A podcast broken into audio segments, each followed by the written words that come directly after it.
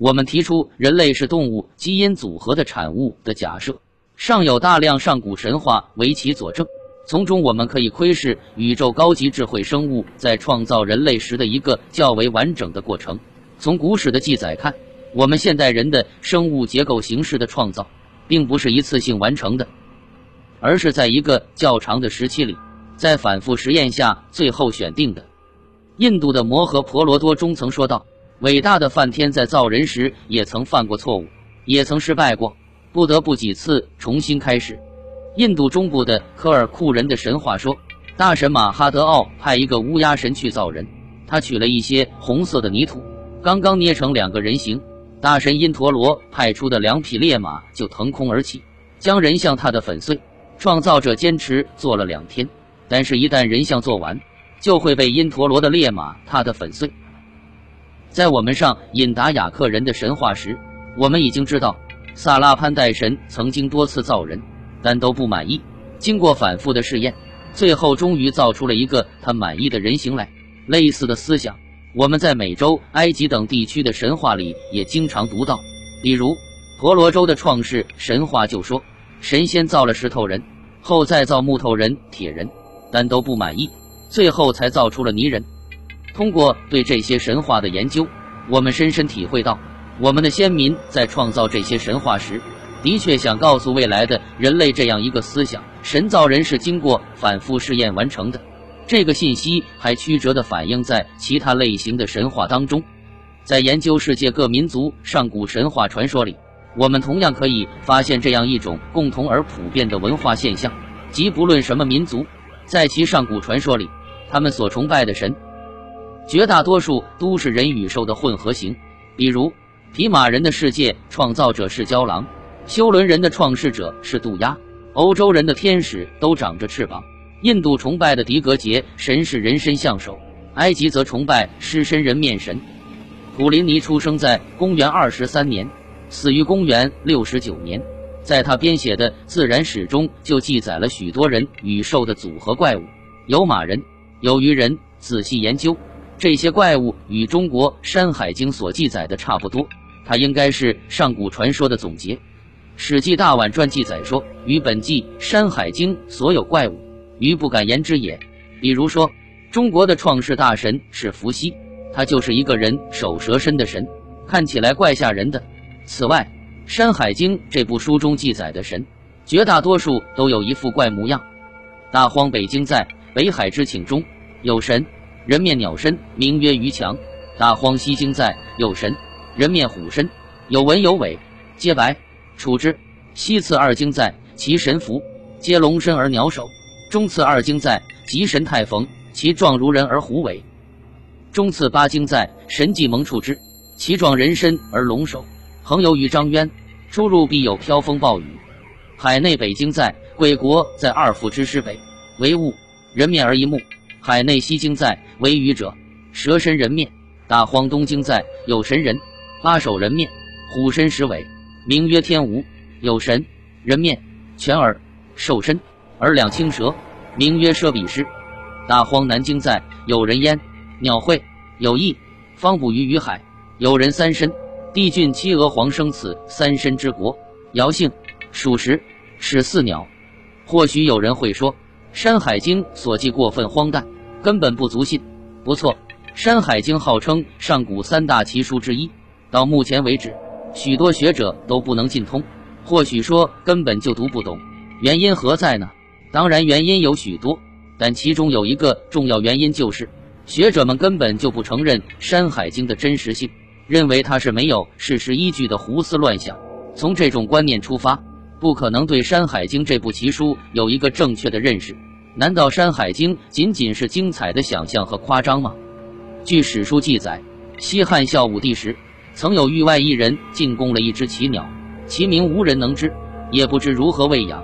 眼看着此鸟奄奄一息，即将死去。后来，大文豪东方朔道出了此鸟的来历及名称，并告诉人们此鸟应该如何喂养。孝武帝按东方朔所说的仪式，果然如此。于是就问东方朔：“你是从哪里得知这只鸟的事情？”东方朔回答说：“臣曾经读过《山海经》。”其中有关于这只鸟的记载，只此一事可证，《山海经》中所记载的，绝不仅仅是想象与夸张。可惜的是，由于我们思维有误，水平有限，根本理解不了而已。《山海经》中也曾明确记载了大人、巨人之事。通过我们以上的考证，巨人一族的确曾生存于地球。这不但中国有证据，外国也有大量的证据。这也说明《山海经》是有相当事实依据的。在西方，小人国的故事流传很广，几乎家喻户晓。多少人在少年时曾听父辈们讲述过这个故事？事实上，在中国也有关于小人国的记载，《山海经·大荒东经》就记载说有小人国，明镜人；《大荒南经》也记载说有小人，名曰交角之国。姬姓甲骨事实有小人，名曰军人。清代纪云曾在新疆任职多年，在其《阅微草堂笔记》卷三里就曾明确记载了叫做红柳娃的小人。乌鲁木齐深山中，牧马者横见小人高尺许，男女老幼一一皆备。遇红柳吐花时，折折柳盘为小圈，柱顶上坐对乐舞，音悠悠如杜曲。或至形状切实，为人所掩，则贵而泣；直之，则不食而死。纵之，初不敢拒行，行数尺折回顾。或追斥之，仍贵气，去人稍远，都不能追，使魔然越山去。然其巢穴栖止处，终不可得。此物非本昧，亦非山兽，盖交瑶之属，不知其名。以形似小儿，而喜戴红柳，因呼之红柳娃。秋县成天锦，因巡视牧场，曾得其一。蜡一归，细视其须眉毛发，与人无二。知《山海经》所谓敬人，凿然有之，有极小，必有极大。列子所谓由伯国，亦必凿然有之。此事有标本为证，且作者亲见，看来确有其事。那么反过头来再看《山海经》，你能说它是荒诞之作吗？实际上，在《山海经》中，凡是我们能够看懂的，基本上都是真实的。比如说，北次三经记载，有东北二百里，曰龙侯之山，无草木，多金玉，巍巍之水出焉，而东流注于河。其中多人鱼，其状如鱼，四足，其音如婴儿，食之无吃疾。现代人一看就明白，这里所记载的就是我们所说的娃娃鱼，一点儿都不离奇。再比如说，《西山经记》有鸟焉，其状如枭，青羽赤喙，人蛇能言，名曰鹦鹉。这条记载同样不离奇。还有《山海经》中记载了许多中草药，同样无任何怪异，许多至今我们仍在使用。因此，我们目前暂时看不懂的，绝不能轻下断言将其否定。这其中很可能有大量真实的东西。《山海经》之奇，除了地理、物产、植物、传说以外，最大的奇处就是它记载了许多类人生物，还有许多稀奇古怪的民族，像冠胸国、交胚国、三手国、三身国、一目国等等。因为这些离奇的类人生物，实在与我们的经验与知识相去甚远。故而从来没有人认真对待过这些记载。谁能想象冠胸国人的胸前有一个大洞呢？刮风下雨怎么办？真是太离奇了。然而，如果我们以人是宇宙高级生命利用地球动物基因组合而成的假设去重新看待这些离奇的记载，就会有一种豁然开朗的感觉，因为我们从这些记载中真实的看到了人被制造及改进的整个过程。从而可以得出一个结论：《山海经》里那些类人生物，即人与兽的组合型生物，是没有试验成功的半成品。这就是千古之谜——人之初。最初的人是个什么样子呢？北美洲祖尼人的神话说，那时的人类与其他动物比现在更加相似。我们的祖先是黑色的，就像他们走出的洞穴一样黑。他们的皮肤冰凉又有鳞，像泥土里的动物。他们的眼睛突出。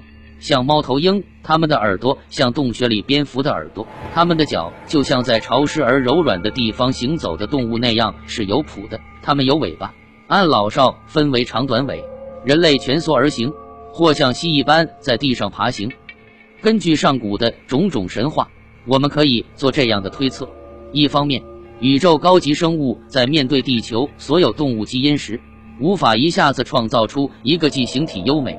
又符合生物生理结构，更能适应地球重力环境及将要进入某种生活环境的新人类，所以他们试着用不同的基因组合方式来进行试验，这样就产生了《山海经》及其他民族上古神话中所记载的奇怪人种。他们或许认为，将来的新人类应该有马一样的奔跑速度，借此来躲避天敌或传送信息，故而他们尝试着创造了这样一种人类。《海内经》在有丁邻国，其民从西以下有毛，马蹄善走。《海内西经》在长胜之国在熊长北，北发一日长角。海内北经在为种国，在居英东，其为人大，两足亦大，一日大种。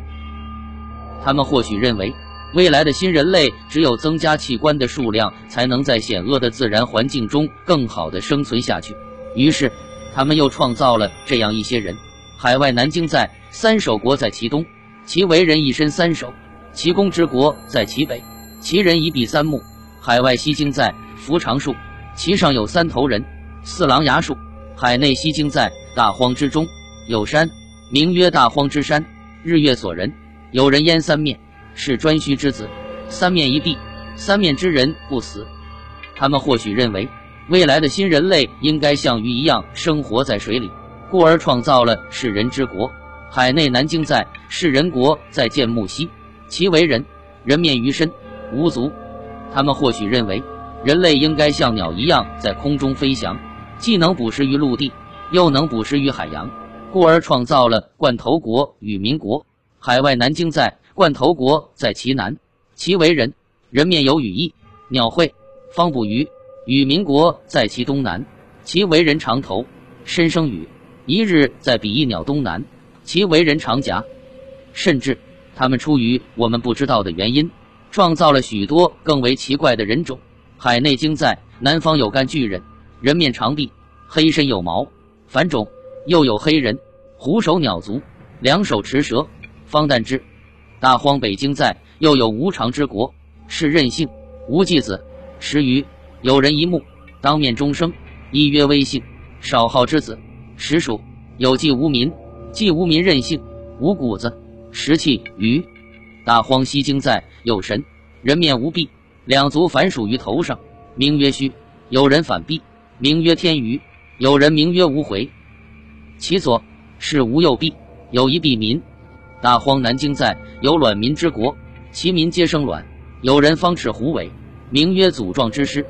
海外北京在，无常之国深木东，其为人长而无常。柔利国在一木东，为人一手一足，反西，屈足居上。依云图里之国人足反折。一木国在其东，一木中其面而居。亦曰有手足，海外南京在结凶国在其西南，其为人结凶；冠凶国在其东，其为人凶有窍；交颈国在其东，其为人交颈；长臂国在其东，捕于水中，两手各操一鱼。另一方面，由于人类来自于各种动物基因的组合，因此在被组合的初期，基因很不稳定，它既有向母本回归退化的倾向，同时也存在变异的倾向。这两种倾向导致大量初期的人类发生与原设计不相符的变异，从而出现了许多千奇百怪的类人生物。这些类人生物很可能曾在地球上存在过相当长的一段时期，以致完善的人类出现以后还曾见到过，把它们当成了怪物，因此留下大量怪异的传说。从《山海经》的记载看，这些类人生物不论多么奇怪，有许多是有智慧的，除了形体以外。他们和现在的人类是一样的，也过着类似人类一样的社会生活。只有这样来理解《山海经》，才能体现出它的真正价值。否则，我们永远也不会读懂它。因此，可以断言，《山海经》中记载的类人生物，绝不是出自古人的想象，那是人类初期的模样，是在试制阶段的人类。总之，经过反复大量的试验。最后，终于在形体上选定了我们现在这种结构。这种结构是综合了地球上所有动物的长处，所以看上去我们才那样优美，才能成为地球的统治者。仅从这一点看，人类以目前这个面目出现，的确是一个十分偶然的结果。